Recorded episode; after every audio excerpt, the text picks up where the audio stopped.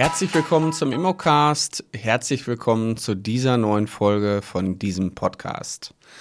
Mittlerweile sind wir bei Folge 105 und mein Name ist Carsten Frick. Ich bin Immobilienmakler schon seit vielen, vielen Jahren und ich unterstütze andere Menschen dabei, ja, selbstständig in die oder selber in die Selbstständigkeit zu gehen und äh, ja, meine heutige Folge handelt davon, welche Versicherung braucht man eigentlich als Immobilienmakler oder Maklerin und was passiert, wenn ein Vermögensschaden entsteht. Ich würde jetzt mal grundsätzlich sagen, jeder von euch da draußen wird wahrscheinlich beim Autofahren sich anschnallen. Und genauso sollte man sich auch versichern. Warum braucht man das? Prinzipiell kann man vielleicht erstmal sagen, der Makler ist ja kein Handelsmakler. Ihr kauft ja keine Ware ein, die ihr wieder verkauft. Ihr habt ja im Grunde genommen keine Produkthaftung oder Gewährleistung. Ihr als Immobilienmakler seid Vermittler von Gelegenheiten und äh, könnt eben eure, ja, eure Kunden nachweisen. Also so steht es ja auch im BGB 652, der Provisionsanspruch des Immobilienmaklers wenn ihr jemanden vermittelt, der eine Immobilie durch euer Tun und Handeln kauft, dann habt ihr einen Provisionsanspruch. Ja, und dieses ganze Thema der Vermittlung kann halt auch ein paar Tücken haben, die euch letztendlich irgendwann mal ja, zum Problem werden. Und deswegen sollte man sich grundsätzlich versichern. Wir sprechen heute mal so ein paar Versicherungen durch. Ich bin jetzt kein Versicherungsmakler, aber ich glaube, die äh, Dinge, die hier wesentlich sind, die besprechen wir jetzt erstmal.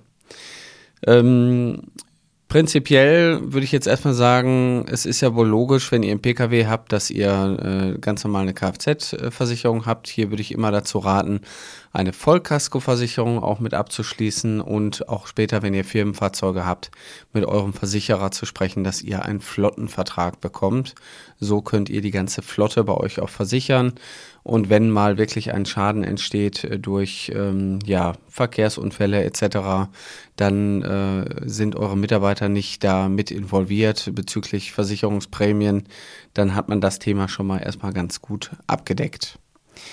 Wenn wir jetzt mal weiter gucken, grundsätzlich, wenn Mitarbeiter da sind, dann muss natürlich auch ein Büro da sein. Ob ihr jetzt ein Ladenlokal habt oder irgendwo eine Büroetage, das bleibt euch ja letztendlich freigestellt. Aber auch dieses Büro muss versichert werden. Man spricht dann von einer sogenannten Inhaltsversicherung. Das heißt, sollte mal irgendwas passieren, Brand, Wasserschäden, irgendwas, was dazu führt, dass ihr dieses Büro nicht mehr benutzen könnt, dann ist euer Inventar im Büro versichert und letztendlich gegebenenfalls auch der betriebliche Ausfall. Das äh, wäre erstmal der Punkt. Dann äh, habt ihr aber als Makler, wenn wir jetzt mal so über die weiteren Versicherungsarten sprechen, natürlich hauptsächlich euren Job in den Immobilien. Das heißt, ihr fahrt dahin und macht euren Job und ja, schließt die Türen auf, präsentiert eure Immobilien und findet den richtigen Käufer oder Mieter für euer Objekt. So, und bei dem Türaufschließen kann auch mal der ein oder andere Fehler passieren. Ich sag mal, die Tür bleibt, wird vielleicht gar nicht abgeschlossen. Die Rollläden, Gurte reißen ab beim Hochziehen oder die äh, Vase fliegt die Treppe runter. Also es gibt ja da diverse Schäden, die auch durch Besichtigungen entstehen können. Das heißt, ihr braucht für so einen Fall eine Betriebshaftpflichtversicherung. Die Betriebshaftpflichtversicherung kostet wirklich gar nichts, überhaupt nichts ich würde mal sagen, etwas über 10 Euro im Monat. Ähm, aber damit habt ihr all diese Dinge abgedeckt. Ähm, und da sollte man natürlich auch gucken, dass der Schlüsselverlust mit abgedeckt ist, weil das wäre so das Übelste, was euch passieren kann. Der Schlüssel aus der Schließanlage äh, ist weg und ihr äh, müsst die komplette Schließanlage ersetzen. Die Betriebshaftpflichtversicherung hat natürlich immer eine Größe, wie viele Mitarbeiter und auch ähm, bis zu welcher Höhe, aber das ist, glaube ich, alles gar nicht so relevant. Das ähm, weitere Thema, was wir haben, ist das Thema Cyberversicherung. Das heißt, es kann ja immer mal sein, dass ihr irgendwie gehackt werdet oder ihr habt irgendwie einen Einbruch äh, in digitaler Form bei euch, Kundendaten kommen abhanden. Dagegen kann man sich auch versichern. Und ich sag mal, wir sind ja als Makler, ich habe in der Folge zuvor, habe ich ja auch darüber gesprochen, haben wir natürlich immer mehr Technik-Equipment und hier, wo ich gerade sitze, in unserem Aufnahmestudio, steht gerade ja, so ein, so, ein, so ein riesen Koffer neben mir, wo die ganzen Kameras drin sind. Und wenn ich mal drüber nachdenke, was da für ein Wert alleine in dem Koffer ist, dann ist das definitiv versicherungswürdig. Also wenn ihr irgendwann mal eine Kamera habt, die einen gewissen Wert hat, ähm, dann sollte auch die versichert sein. Und ich sag mal, es kann auch immer mal passieren, dass euch oder eure Mitarbeiter die Kamera vielleicht runterfällt, denn man stürzt im Treppenhaus, äh, also im schlimmsten Fall fliegt die Kamera die Treppe runter. Also auch diese Dinge sind in den letzten 13 Jahren alle irgendwie passiert und ähm, das ist ärgerlich, aber es ist nicht so ärgerlich, wenn ihr dagegen versichert seid. Genauso haben wir natürlich auch in der heutigen Zeit Smartphones, Tablets, äh, all das ist irgendwie im Einsatz und auch das sollte irgendwie auch versichert sein. Wenn ihr zum Beispiel im Ladenlokal iMacs habt ähm, oder irgendwelche Apple-Geräte, die da stehen, die sind natürlich auch immer mal wieder ein gerne, ein gern gesehenes Ziel für Einbrüche und ähm, dann wäre es ärgerlich, wenn euer Arbeitsmittel plötzlich nicht mehr vorhanden ist und ihr das für teures Geld nachkaufen sollt und müsst. So, jetzt kommen wir zu dem eigentlichen Hauptthema. Jetzt haben wir so alle Versicherungen, die so drumrum sind, mal so ein bisschen abgeklappert. Das Hauptthema ist natürlich die Vermögensschadenshaftpflichtversicherung. Was bedeutet das? Der Name sagt es schon, ihr verursacht Vermögensschäden bei eurem Kunden durch Beratungsfehler. Ja, also und da diese Beratungsfehler, die sind schon nicht so, ja, also nicht so klein. Also da können schon so die ein oder anderen Dinge auf euch zukommen. Das fängt ja schon damit an, dass ihr irgendwo eine Wertermittlung habt. Der Kunde äh, vertraut euch.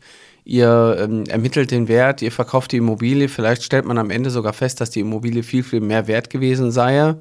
Dann müsste euer Kunde euch aber auch nachweisen, dass ihr nachweislich vorher die ähm, Immobilie vielleicht absichtlich auch falsch eingewertet hättet oder so. Das ist relativ unwahrscheinlich. Aber was können so für Fehler passieren? Der Hauptfehler, der passieren kann, ist, dass ihr euch mit eurer Immobilie nicht ordentlich auseinandersetzt. Das heißt, ähm, ihr habt vielleicht ähm, dazu gerufene Werte, Wohnflächen, Grundstücksgrößen, all die Dinge sind ja wertrelevant und ihr baut euer Exposé zum Beispiel schon mal falsch auf. Dann steht da vielleicht eine Wohnfläche von ja, 92 Quadratmeter, aber die Immobilie hat insgesamt nur 80 Quadratmeter. So, und bei 12 Quadratmetern ist das schon eine Abweichung, die größer 10% ist, dann ist das schon relevant. Und ähm, ich erinnere mich an einen ja nicht so angenehmen Fall, äh, der vor 13 Jahren passiert ist. Ich glaube, das war fast einer meiner ersten Objekte, was ich verkauft habe. Und da habe ich ein relativ kleines Haus verkauft ähm, und war dann eben auch hilfsbereit und habe den Leuten geholfen noch. Die wollten dann noch ausmessen und und und. Ja, und dann haben wir beim Notar gesessen. Ich habe natürlich, wie sich das für einen ordentlichen Makler gehört, habe ich Blumen mitgebracht, habe die Blumen überreicht, habe denen gratuliert und habe gesagt, so, herzlichen Glückwunsch äh, zu ihrem neuen Haus. Und ähm, dann sagten die so, ja, danke für die Blumen, aber die Rechnung brauchen sie uns nicht stellen. Habe ich die ganz verdutzt angeguckt und habe gesagt, ja, wie? Ja, ähm, sie werden von unserem Anwalt hören. Und so sind wir bei dem Notar auseinandergegangen ähm, dass ich tatsächlich ähm, dann äh, in Teilen einfach auf meine Provision verzichten sollte, weil ich meinen Job nicht ordentlich gemacht habe. Jetzt kann, kann man ja sagen, ich habe damals vielleicht äh, nicht das Wissen gehabt, was ich vielleicht heute habe, vielleicht auch nicht die ja, Sorgfalt und auch den Blick auf die Dinge. Den muss man natürlich auch mit der Zeit bekommen und es ist natürlich ärgerlich, wenn man den nur damit bekommt, dass man mit der Hand auf die Herdplatte packt. Aber so Vermögensschäden passieren halt auch im normalen Geschäftsverkehr. Das ist, ich würde jetzt mal sagen, zwölf Jahre später oder elf Jahre später nochmal passiert. Dann nicht durch mich, sondern durch eine Mitarbeiterin, die es auch nicht besser wusste. Und da sind wir bei so einem typischen Fehler, der euch immer und immer wieder passieren kann, nämlich ihr habt eine Wohnflächenberechnung oder eine Flächenberechnung und habt ein ausgebautes Dachgeschoss, wo eigentlich in den Grundrissen Trockenboden steht. Aber augenscheinlich ist alles Wohnfläche. Da ist ein Kinderzimmer, da ist ein Badezimmer im Studio eingebaut. Es ist aber keine Wohnfläche. Ja, und genau der Fehler ist dann auch passiert. Ähm, die Mitarbeiterin hat ähm, die Wohnfläche angegeben, die komplette Fläche. Und im Nachgang, die Mobile war schon lange verkauft, ist der Eigentümer dann zu uns gekommen, also der neue Käufer, hat dann gesagt, Mensch, äh, Herr Frick, da stimmt irgendwas mit dem Energieausweis nicht. Da stehen ja irgendwie mehr Quadratmeter drin und ähm, ich wollte jetzt mein Dachgeschoss sanieren.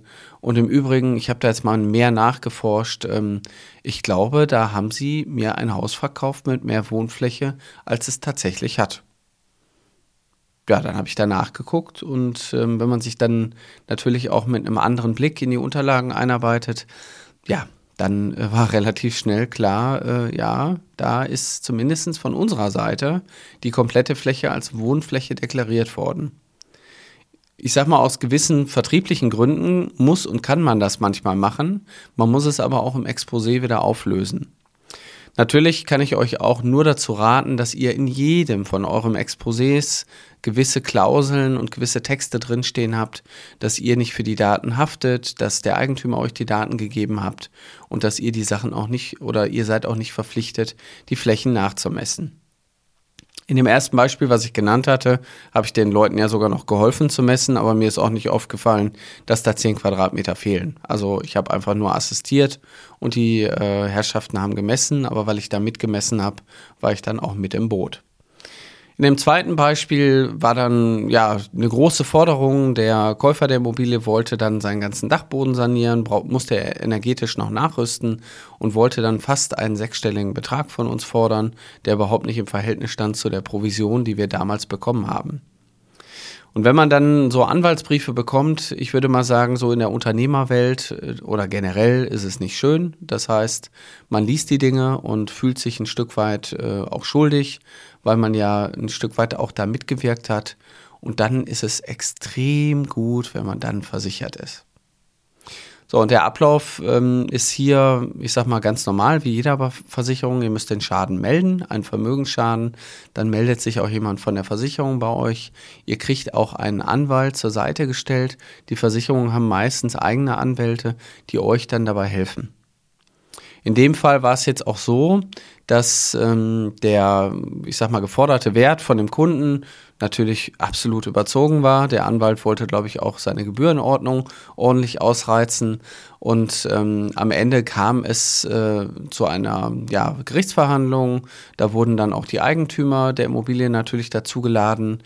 Und ähm, dann hat man sich äh, geeinigt, dass man dem äh, Käufer der Immobilie einen ja, ich sag mal, kleineren vierstelligen Betrag äh, zur Verfügung stellt. Und es war von unserer Seite, also von meiner Seite aus, war es tatsächlich mit der Selbstbeteiligung der Vermögensschadenshaftpflichtversicherung abgedeckt. Und wenn man dann so elf Jahre versichert ist, dann ist man, glaube ich, ganz froh, dass man das auch ist, weil man auch gegen sowas versichert ist, in dem Fall. Wenn ihr jetzt Makler oder Maklerin seid, die, ich sag mal, solo selbstständig äh, sind, dann habt ihr ja im Grunde genommen auch ein Einzelunternehmen, also eine Personengesellschaft. Ihr haftet mit eurem Privatvermögen. Generell würde ich sagen, der Makler kann gar nicht so viel falsch machen, dass er mit seinem Privatvermögen überhaupt ähm, ja, ähm, damit äh, irgendwie Sorge haben müsste. Und wenn ihr dazu noch versichert seid, also eine Vermögensschadenshaftpflichtversicherung habt, dann ist in der Regel alles abgedeckt. Ich habe jetzt hier gerade unseren Rahmenvertrag auf, was äh, kostet eine Vermögensschadenshaftpflichtversicherung. Wir haben, ich sag mal, für unsere Starter bei uns in der Ausbildung immer ein Angebot von ähm, 345 Euro Jahresprämie und da ist dann eine Versicherungssumme bis 150.000 Euro Schaden versichert und bis zu drei Mitarbeitern.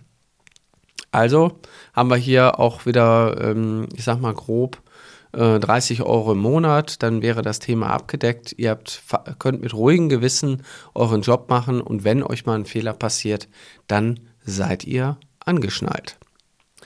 Ja, wenn einer von euch da draußen Lust bekommen hat auf Immobilien und vielleicht in seinem Job steckt und sich denkt, boah, Immobilien, das würde ich auch gerne machen. Ich würde gerne zukünftig mein Geld damit verdienen, indem ich anderen ein neues Zuhause vermittle. Ich weiß aber nicht, wie ich da hinkomme. Wie komme ich denn jetzt aus meinem jetzigen Berufsleben in diese neue Situation? Muss ich da wochenlang, monatelang zu irgendwelchen Schulungen gehen? Wie fange ich an? Wie gehen überhaupt die ersten Schritte und wie bekomme ich die ersten Aufträge? Und genau das erfährst du auch bei uns. Wir haben eine Online-Akademie, die du besuchen kannst, die idealerweise für Berufseinsteiger, Quereinsteiger und Berufswechsler ist.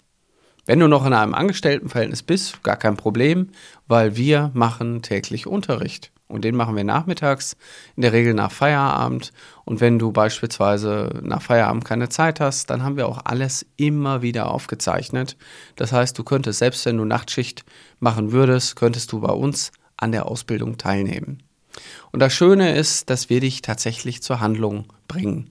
Nämlich nicht nur das Lernen ist der Erfolg bei uns in der Ausbildung, der gemessen wird, sondern auch die Taten, das Umsetzen.